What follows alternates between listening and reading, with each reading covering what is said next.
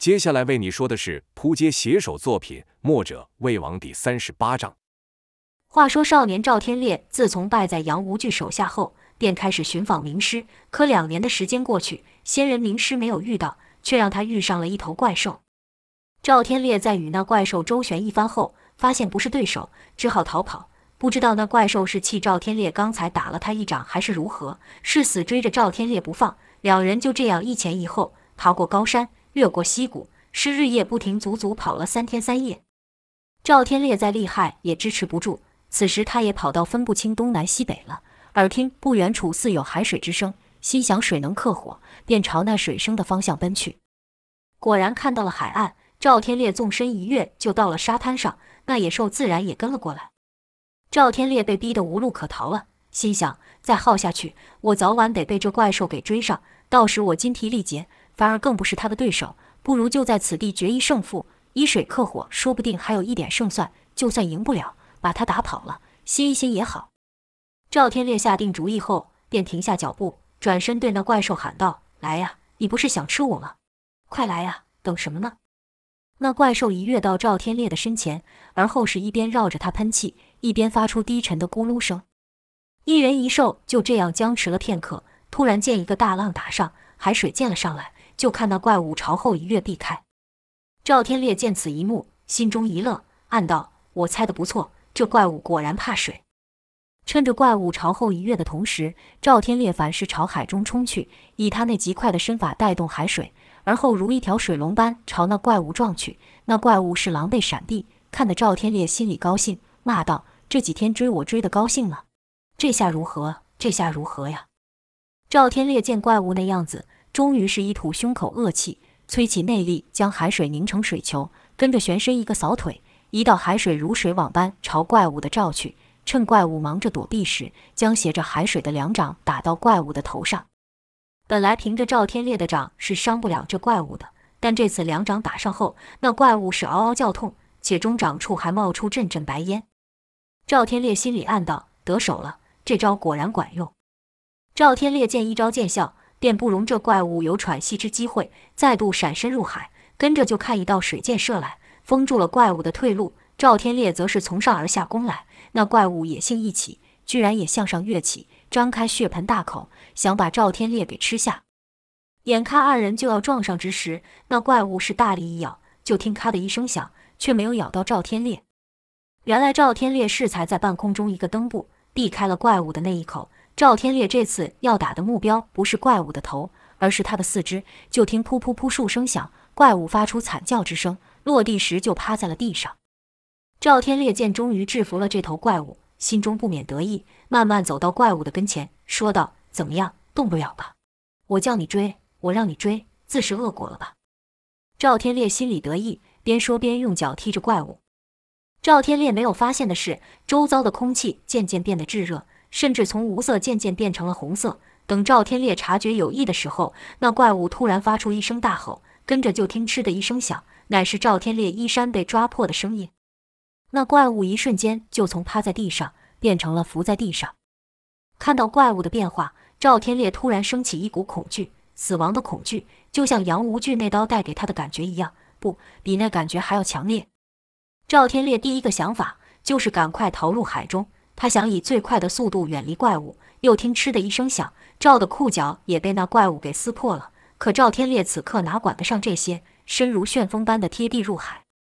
一入海就感到胸口与腿部传来剧痛，伸手一摸，才发现那怪物刚才的两爪岂止是撕破衣物这么简单，还留下两道深深的伤口。那伤口碰到海，便不断发出蒸汽，像是被烧红的铁烙给印上了盘。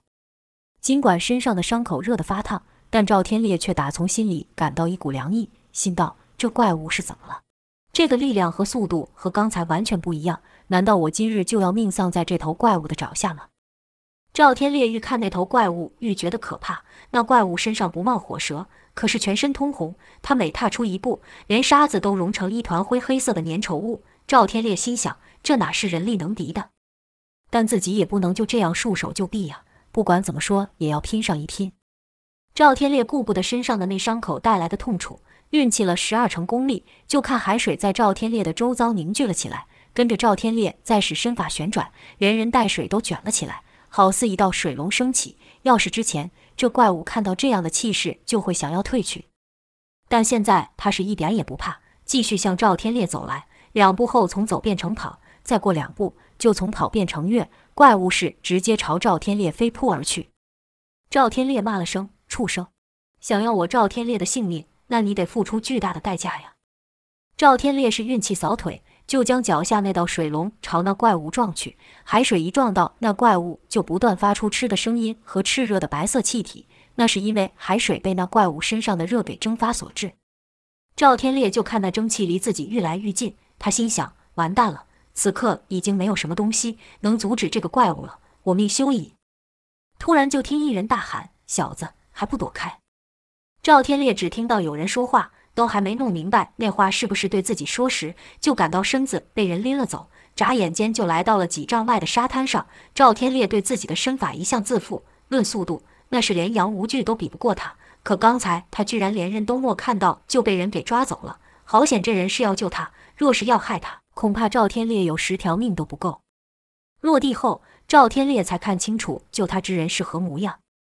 就看那人是身穿一件破旧不堪的道袍，道袍上有好几种颜色的补丁，留着一头银白色长发，眉毛与胡须也都是白的，可长相却甚为年轻，看起来就好像比自己大不了几岁，是面如冠玉，剑眉星目，但不知怎么的，那人的眼中却透露着沧桑，好似看透了人世间所有的经历一样。那人手拿一柄桃木剑，对赵天烈说道：“看来今日是你的福日，若我再晚来一步，你就要没命了。”赵天烈知道这人说不错，自己刚才确实已经有死亡的准备，且不知道为什么在这个人面前自己不敢随意开玩笑。他也不知道现在该怎么办，因为那怪物已经朝他们走来了。就看那人也朝那怪物走去，赵天烈提醒道：“前辈，那怪物很是厉害，你不是他的对手。”那人没有回话，仍朝那怪物走去。那怪物发出阵阵沉重吼声，而后突然止步。好似颇畏惧眼前那人，就听那人叹了口气，说道：“都这么多年了，你还是记恨着人类呢。”那怪物是一声吼叫，这吼声含着愤怒，连赵天烈也听得出来。那人又道：“可这次你也伤了不少人。”怪物这次没有等那人说完，又吼了一声。那人道：“是吗？”而后不再说话。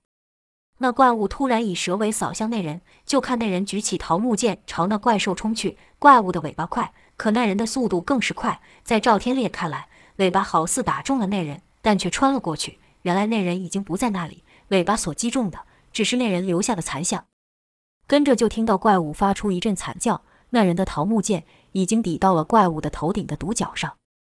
赵天烈是最清楚那怪物身上有多热，照理说那柄木剑早就该被烧成烟灰，可却没有。就看那怪物的反抗力是愈来愈弱，愈来愈小。身体的红也渐渐退了去，最终恢复了平静，伏在地上。赵天烈见此一幕，是又惊又喜。自己寻访多年的高人不就在眼前吗？赵天烈就想走过去拜会高人，却听那人说道：“小子，别轻举乱动。赤焰兽还没有完全放下对人类的敌意，你现在走来，恐怕又会激怒他。”听那人这样一说，赵天烈是立刻停下，刚想开口说话，那人就道：“也别说话。”赵天烈只好乖乖闭上嘴巴，在一旁静静等待。过了好一阵子，那人才道：“赤焰兽啊，赤焰兽，平复了吗？该跟我回去了吧？”那叫赤焰兽的怪物似乎听得懂那人说话，站了起来。那人带着那兽就要走，赵天烈那里能让他走？说道：“前辈，你们要去哪？我可以跟你一起去吗？”那人道：“你跟着我干嘛？”赵天烈是直接说道：“我想拜你为师。”那人道。看你的眼神，我便知道你想拜我为师，但我为什么要答应你呢？这问题赵天烈还真没有想过。这几年他只顾着寻找高人了，莫想到找到高人后，下一步呢？那人说的对，他凭什么要收我为徒？那人见赵天烈答不上来，转身又要走。赵天烈赶忙回道：“因为我要打败杨无惧。”这是赵天烈的心里话，也是他最初的动机。在这人面前，赵天烈觉得什么隐瞒都是多余的。没想到那人居然反问道：“杨无惧，他是什么人？”赵天烈本来觉得奇怪，杨无惧的名声可大了，正邪两派哪有人不知道杨无惧是谁？而后又一想，是了，这人一定是不问世事的高人，才能把武功练到如此境界。不认识杨无惧，那也是正常。杨无惧的存在，在我们看来是件大事，但在他的眼中，根本就是件微不足道的小事。今日若非让我遇上这头叫做赤焰兽的怪物，恐怕我一辈子也不可能遇到这人。赵天烈不能放弃这个机会，便说道：“杨无惧是个武功高强、杀人无数的家伙。我本来也以为我的武功很厉害了，但却惨败于他手下，这才花了两年的时间，才到处寻访高人，想拜师学艺。”那人见赵天烈如此坦白，又问道：“那等你赢了杨无惧之后呢？”赵天烈也没有想过后面的事，这话一时又答不上来了。那人转身又要走，赵天烈道：“前辈，请你给我时间，让我想一想。”那人没有回答，只是走去。赤焰兽就这样乖乖地跟在那人后面。如此，这两人一兽是沿着河岸走去，走出了几十里后，见到一个由几块岩石叠成的天然洞穴，里面停着一艘小船，想必就是那人所乘的了。那人将小船拉出来，赤焰兽也跟过去帮忙推着，跟着那一人一兽就上了船。那人回头看了赵天烈一眼，赵天烈知道这是他最后的机会。这一路上，那人是刻意放慢脚步，给赵天烈时间思考，否则以那人和赤焰兽的脚程，真想要走，老早就把赵天烈给甩开了。赵天烈知道，如果自己的回答不能让那人满意，那此生要再见那人一面是不可能了。赵天烈这一路上也确实是想得愈来愈深，反复思考那人所说的话。赢了杨无惧以后呢？学到了更厉害的武功后要干什么？他开始思考打败杨无惧之后的事情。他想到他在大街上遇过原本在长阳山上的住民，他们被赶了下来，成了难民，因为他们长期都生活在山里，与世无争，便甚少和山下人交流，如此语言也就不通。但自杨无惧上山后，就将他们都赶了下来。赶下来的还算幸运的，有些年轻的女子和男丁的下场就不用提了。想到此，赵天烈就回道：“我想让长阳山回归平淡。”让原本生活在山上那些人再回来生活。说完后，赵天烈就这样看着那人。此时，赵天烈的眼神中有了目标，打败杨无惧好像已经是理所当然的事情。他缺的只是打败杨无惧的工具，而那工具就在那人的身上。赵天烈就只是说了这么一句简单的回答，没有别的废话。之后，他也只能等待对方的回应了。只听那人说道：“走吧。”那高人算是答应了赵天烈的要求。让赵天烈上船，与他一同回去。这船扬起帆后，是一路向东而去。当晚，二人一兽无话，赵天烈只能对着天上一轮残月与白云发愣。这黑夜静的是平淡无比。第二日的白日也是如此。那道人对赤焰兽的关心，比对赵天烈多多了，好似这船上根本没有赵天烈的存在一般。赵天烈也摸不透这高人，但是那头赤焰兽怎么会听那人的话？赵天烈就猜想不到了。到了晚上。赵天烈终于忍不住开口道：“前辈，我该怎么称呼你呢？”那人说道：“叫我随疯子吧。”那人说的轻易，但“随疯子”这三个字对赵天烈来说可不得了。前文曾说过，道家乃天下名家之一，道家中人个个修为高深，且大多数都隐居于方外之地，轻易不涉入世事。道家子弟也因多致力于炼丹与提升自身修为，故有些修道之人是终年都不踏出修炼之地一步。所以，道家中人知名者并不多，可也有修道之人不这么做。他们常插手于世事，其中有三人最为人熟知，世人将之合称为道家三杰。其一，位于市井天桥下，常以隐喻或狂言警告世人的庄公子；其二位，仗剑天下，游走四方的冯继子。三杰中最为神秘的一位，就是这位神龙现首不见尾的随风子了。许久前，他曾出现过一次，也就是那一次，江湖中就留下了“随风子”这名号。赵天烈是做梦都想不到，寻寻觅觅数年无果，今日居然能让他遇上随风子，这心里别提多高兴了。随风子的武功之高，自不必说，哪怕只学到他的一半，江湖上就难逢敌手。赵天烈也不是个啰嗦之人，问完了这句后，也就不再多话。到了第三日的深夜，赵天烈还正睡呢，就感觉船上有一阵骚动。揉揉了惺忪的双眼，他看到赤焰兽从船下跳了出去，然后是头也不回地跑走了。赵天烈才知道，原来他们已经靠岸了。看来这里离神州大地并不远，可这里是哪里呢？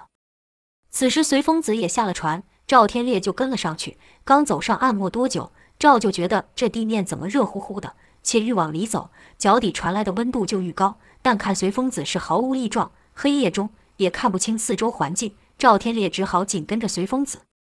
走过了一段凹凸不平的热地后，隐隐约约见听到前方有水流之声。果然，莫走多远，赵天烈借着月光就看到有一条溪流潺潺而过。溪流周遭的温度甚为舒适，两旁的植物也茂盛。随风子就沿着这条溪流而走。不远处出现几间木屋，赵天烈心想：难道这里不光是随风子一人而已，还有其他修道之人居住吗？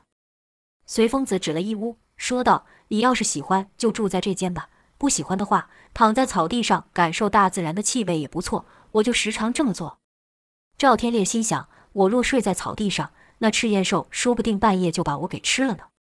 便说道：“我还是进屋里睡吧。”随风子也不在意，到了自己的屋，推门就进去。赵天烈也进了自己的屋，就看屋里面堆了一些杂物，木柴与草堆，其他是什么都没有。看来是个放杂物的地方。赵天烈把地上那草堆了堆，便躺在上面休息了。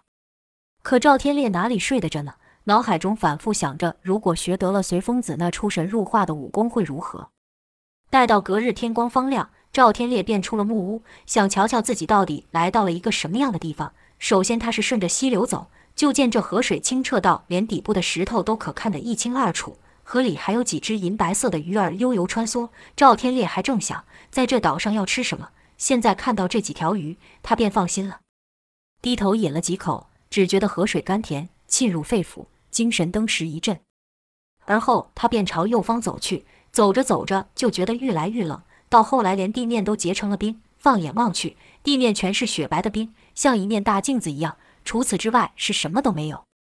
赵天烈便往回走去，跨过溪流，来到岛的另一面。这里是昨晚他们上岸的地方。这里的环境和刚才正好相反，是愈走愈热，地面上还冒出丝丝热气。放眼望去，全是焦黑的泥块，其他也是什么都没有。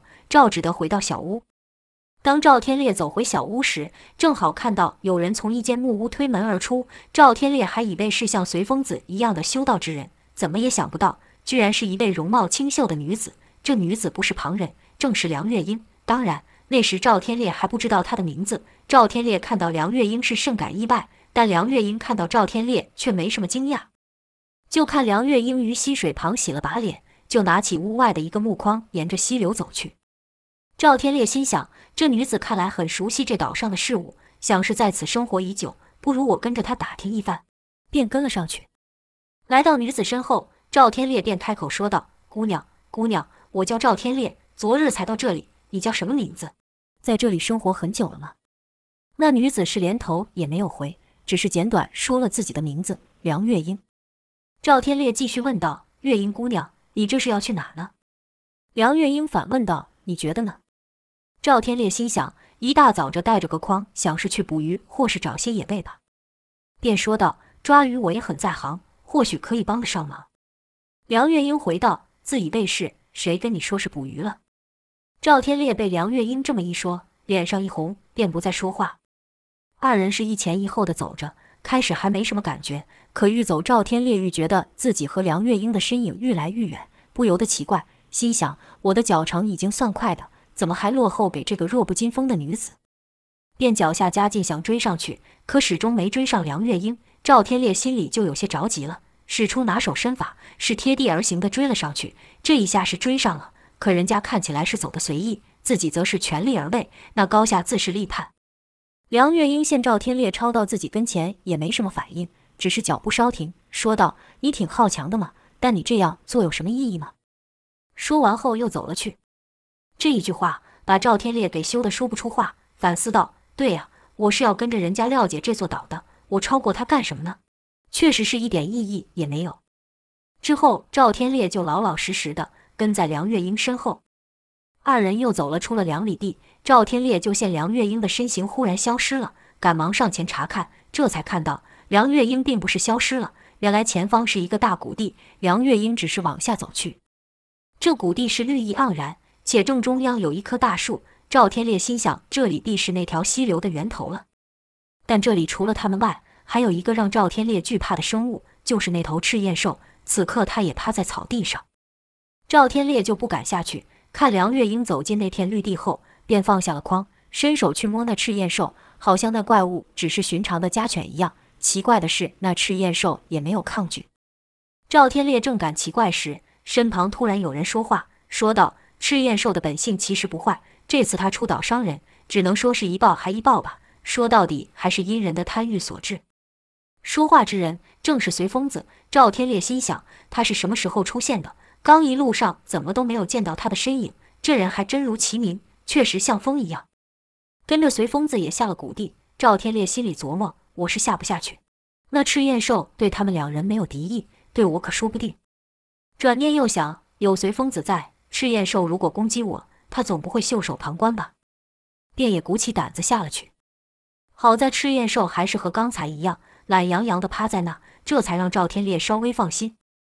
下了谷地，赵才看到梁月英在做什么。他正在捡树上掉下来的果实，随风子也跟着帮忙捡。赵天烈见状，自也是跟上去帮忙。他为求表现，捡的就多。梁月英和随风子都停下来，躺在草地上休息了。赵天烈还在把东西往筐子里塞，直到把筐子塞得满满的才罢手。他不敢像随风子和梁月英一样躺在草地上休息。是恭恭敬敬地站着，过了好一会，才听随风子说道：“是时候了，走吧。”赵天烈就要将筐给背走，梁月英却道：“等一下。”跟着就看梁月英将刚刚赵天烈踩进筐的果实等物全都倒了出来。赵天烈忙问道：“怎么了？为什么不要了？”梁月英莫回答，是一直倒到开始时梁月英所踩的分量后，才将筐子交给赵天烈，说道：“现在可以了。”说完后，就和随疯子走了去。赵天烈看着满地倒出来的果实，心里甚是疑惑，但也只能跟上去。往后几日也是如此，赵天烈总是将筐子给装满，而梁月英总会在要离开的时候，将赵天烈所捡的东西都给倒出来。终于有一天，赵天烈见梁月英又要倒，实在忍不住，便问道：“姑娘，我到底做了什么事得罪你了？为什么你这么讨厌我？”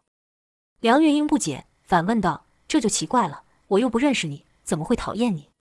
赵天烈道：“那为什么你总要将我踩入筐中的东西都倒出来呢？这不就很明显是嫌弃我捡的果实吗？”梁月英看了赵天烈一会后说道：“看你长得人模人样，还以为你挺聪明的，能够自己领会，没想到你这么愚钝，都过了这么些日子了，还什么都不懂。”说完就不再搭理赵天烈，这次连筐都不让赵天烈拿了，是自己背了就走。赵天烈被说的是一脸迷茫，便朝随疯子看去。随疯子今天没有躺在草地上，而是躺在了赤焰兽的背上。随疯子肯定听到了两人的对打，但他一副别来烦我的样子，赵天烈便不敢多嘴去问，是抓了抓脑袋，心里琢磨道：他刚说那话是什么意思？我要领会什么东西？转眼间一个月过去了。赵天烈已完全了解这里的环境。这座岛是四面临海，那绿谷之地就是这岛的中心。从那流出的河水，将这岛分成两个完全不同的样貌：一半是黑秃秃的热地，另一半是白到刺眼的冰雪之地。随风子和梁月英二人是太阳出来就起身，太阳下山就回屋休息。这两人的行为跟赵天烈想象的是完全不一样。他以为修道之人要过得相当刻苦，肉体必须要经过严格的锻炼。才能练成高深的武功，可这两人的生活却是惬意得很，连运功打坐都很少看到。赵就奇怪了，这样子怎么能练成那么厉害的武功呢？可事实摆在眼前，人家的武功就是比自己高，其中缘由为何？赵天烈是百思不得其解。赵天烈每天还是起来练功，还练得比从前更勤，可自己的武功再怎么练也无法有所突破。终于在一天的深夜，这时候随风子和梁月英早就已经去休息了，只剩赵天烈在外面练功。此刻他是气走全身，忍不住纵身而起，施展阴风掌和他那快速的身法。虽然四下无人，可是他的脑中却浮现出梁月英与随风子两人的身影，好似那两人就在自己的前面般。赵天烈不断努力去追，可与那两人的距离只是愈来愈远。随风子那身法无影无踪。赵天烈是望尘莫及，可梁月英明明就在眼前，赵天烈依旧追不上。这可不是他的想象，而是每日早上发生的事实。不论赵天烈如何努力，他始终没缩短过与梁月英的距离。跑着跑着，赵天烈突然心有所悟，笑了出来。他先是浅笑，而后是捂面傻笑，最后是自言自语地说道：“赵天烈呀，赵天烈，你要想这样练功，当初何必到处寻访高人呢？傻呀你，笨呐你！”一找高人，不就是和他们学习吗？你有在学习吗？赵天烈愈想就愈觉得自己可笑，愈想就愈觉得自己愚蠢。铁眼看到那条清澈的河水，倒映着天上那轮明亮的月光和他自己。赵天烈盯着自己水中的倒影良久，而后是用手一拨，将倒影给拨乱，说道：“我要做的是一个不一样的赵天烈。”赵天烈终于是心有所悟，放下了旧的自己。隔日，他不再是天还没亮就起来练功，而是等天亮才推门而出，几乎是和梁月英同时起来的。于和中洗了把脸后，赵就和平常一样跟着的梁月英朝山谷走去。只是这回赵天烈也不再去追梁月英了，他知道走快些，走慢些，他们都会到同一个地方。梁月英是有意无意地瞄了赵天烈几眼，觉得今天的赵天烈似乎有些不太一样。来到绿谷地，赵天烈是学着梁月英，看梁捡几个果实，他就捡几个，没有和之前一样心态，一定要比对方捡得多。赵天烈心想：你做什么，我就做什么，这样总不会错了。如此很快就没事了。以往这时候，随风子和梁月英不是躺在草地上，就是赤焰兽的身上，只有赵天烈会在那边瞎忙。可今天赵天烈也跟他们一起休息，就看他躺在草地上，鼻子闻着青草味。身子感受着大地和山谷的微风徐徐吹来，甚是舒服。赵天烈之前一直都没有静下心来感受这一切，如今他才发现，原来我之前错过的是这样美好的感觉。赵天烈这一宽心，居然睡了过去。等他再醒来时，随风子和梁月英都离开了，谷地里只剩他与赤焰兽，还有地上的一些果实。赵天烈认得有些果实是他今日采的，便说道：“这姑娘看来还是讨厌我。”我今天都照他的方式去做，他还是把我的果实给倒了出来。赵天烈不知道自己还差些什么，心想：算了，反正也没事。这赤焰兽看来对我也没有敌意了，索性就多躺一会吧。没有多久，赵天烈就感觉到周围有动静，起身一看，赤焰兽正朝他走来。赵天烈不禁心里有些紧张，说道：“你不会还想吃了我吧？”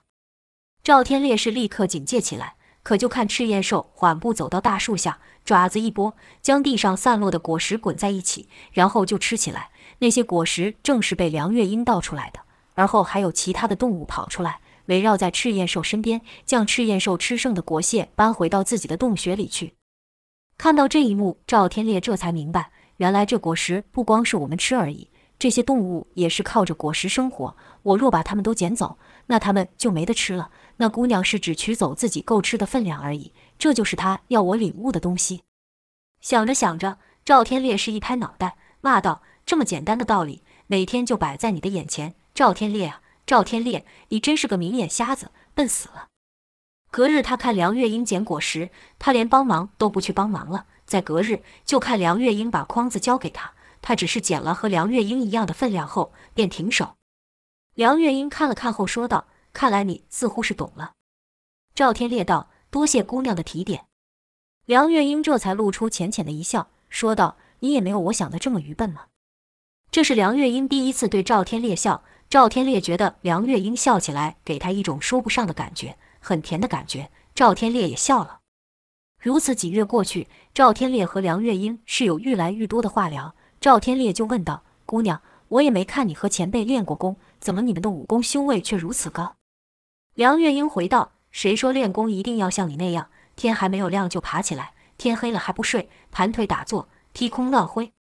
赵天烈不解，说道：“这练功本来就是这样啊，招式什么的都得有讲究。”梁月英道：“这是谁定的规矩？”赵天烈觉得好笑，说道：“这本事就该如此啊，练武之人都是这么做的，何必要人来定规矩？”梁月英哦了一声，又说道：“那我问你，是你的武功高呢？”还是他的武功高？梁月英说的是在一旁与赤焰兽玩耍的随风子。赵天烈道：“我怎么能跟前辈相比？自然是他的武功高。”梁月英道：“我这么多年从没看过他像你这般练功，所以你说是谁说练功一定照那样的方式？走路不行练功吗？舀水不行练功吗？和赤焰兽玩耍的时候不能练功吗？”这几句话梁月英说的轻松，但对赵天烈听来却是惊人之语。赵天烈心想：“姑娘说的对呀。”跟着就朝随风子看去，看随风子表面上是和赤焰兽嬉闹，可若用心去瞧，随风子的身法却是极为高明的。就那么简单的一纵、一跃、一闪、一避，赵天烈就无法做得像随风子般那么自然，不着痕迹。梁月英看赵天烈陷入思考，就不再打扰，离开去做自己的事去了。梁月英是走开了，但他的话还停在赵天烈的脑中。而后几日，赵天烈在看梁月英和随风子，总想到那句话：“走路不能练功吗？舀水不能练功吗？”这时，赵天烈已经完全改观了，在瞧梁月英与随风子时所看到的东西也不一样了。他发现梁踏出的每个步伐都是功夫，随风子则周身上下都是学问。他是静静地看着，学着。如此半个月又过去了，现在赵天烈也可以去喂赤焰兽了，也学随风子躺在他的身上说道。看你平常也挺温驯，怎么那天这么凶？赤焰兽咕噜了一声，随风子在一旁听到，叹了口气说：“这也不能全怪他。”赵天烈想到随风子那日对赤焰兽说的话，便问道：“前辈那日说这么多年过去了，赤焰兽还恨人类吗？这是什么意思？难道人类曾经伤害了他？”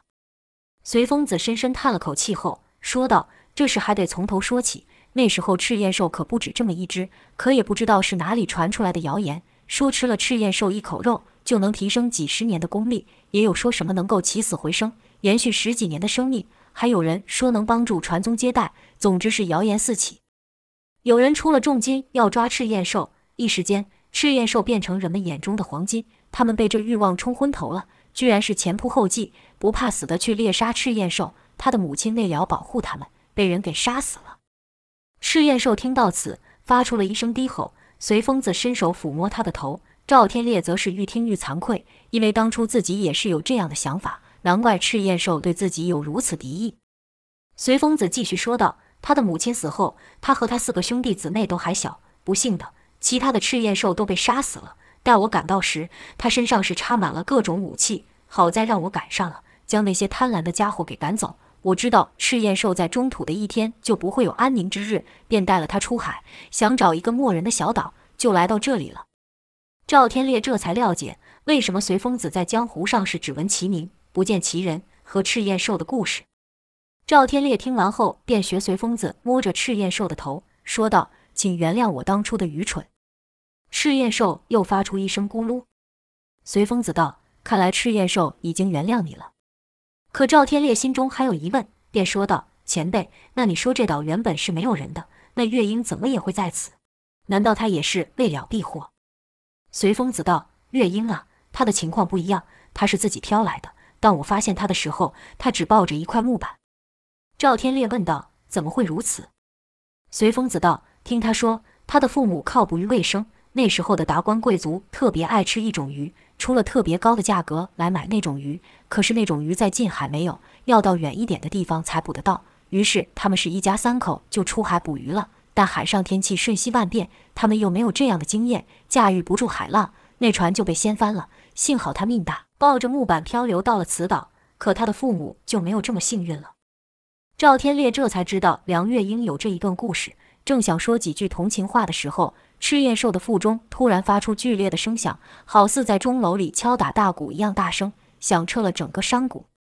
随风子听到此声后笑道：“那些小东西可以好好饱餐一顿咯。”梁月英听到这声音也走过来，问道：“真奇怪，平常也没有看你们说话，怎么这次聊得这么久，都在说什么呢？”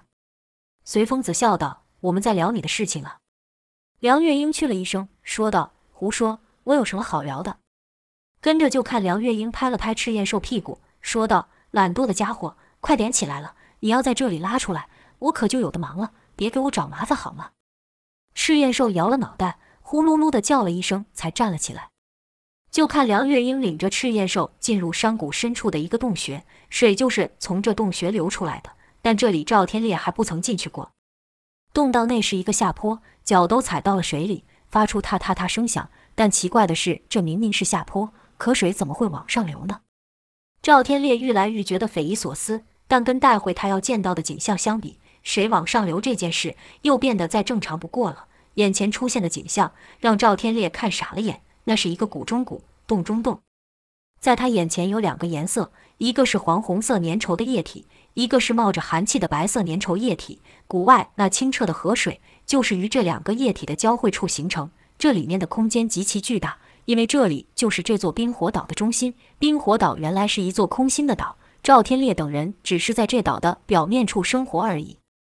抬头看就可以见到谷地那棵大树的根，那树根并和一般的树不一样，它无法往土里扎根，因为穿过了谷中的土地后，下面就是空心的，这树根就变成攀附在顶端的石面上，但树根上却长出了无数的须须。赵天烈从下看上去，还以为是那顶部长满了胡须呢。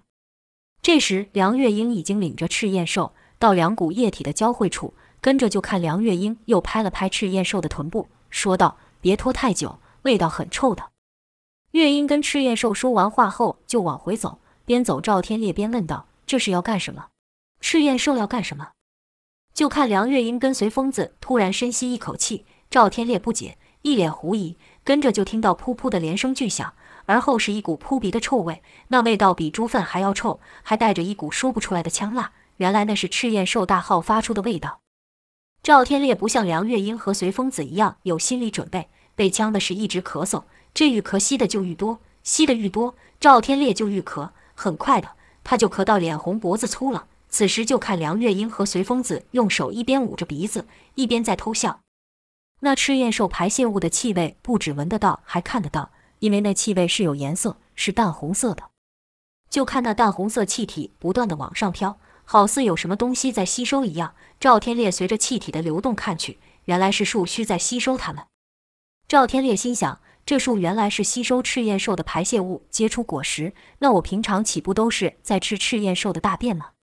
赵天烈是愈想愈恶心，一忍不住就呕了出来。那树须吸得甚快，没过多久，难闻的气味就消失了。梁月英与随风子才把手放下，似笑非笑地看着赵天烈那狼狈样。这时，赤焰兽也轻松了，悠悠哉哉地走了过来。到赵天烈跟前时，突然发出一个奇怪的声音，跟着躺在地上翻滚。看赤焰兽那表情，好像似在笑自己。赵天烈骂道：“死家伙，居然敢拿我开玩笑！”梁月英则道：“这是好事啊，表示赤焰兽已经完全接受你了。既然你们变成了好朋友，那帮他洗澡的这工作就交给你了。”赵天烈还想推辞，说道：“喂，我可不知道怎么帮他洗澡啊！”一个湿漉漉的大舌头舔了过来，那自是赤焰兽所为。赵天烈半边脸都是口水。梁月英跟随疯子就不理会赵天烈了，看他们往赤焰兽的排泄物走去，而后是停止不动，好似在等待什么东西一样。没有多久，就听到一声清脆的叫声，是既短促又尖锐。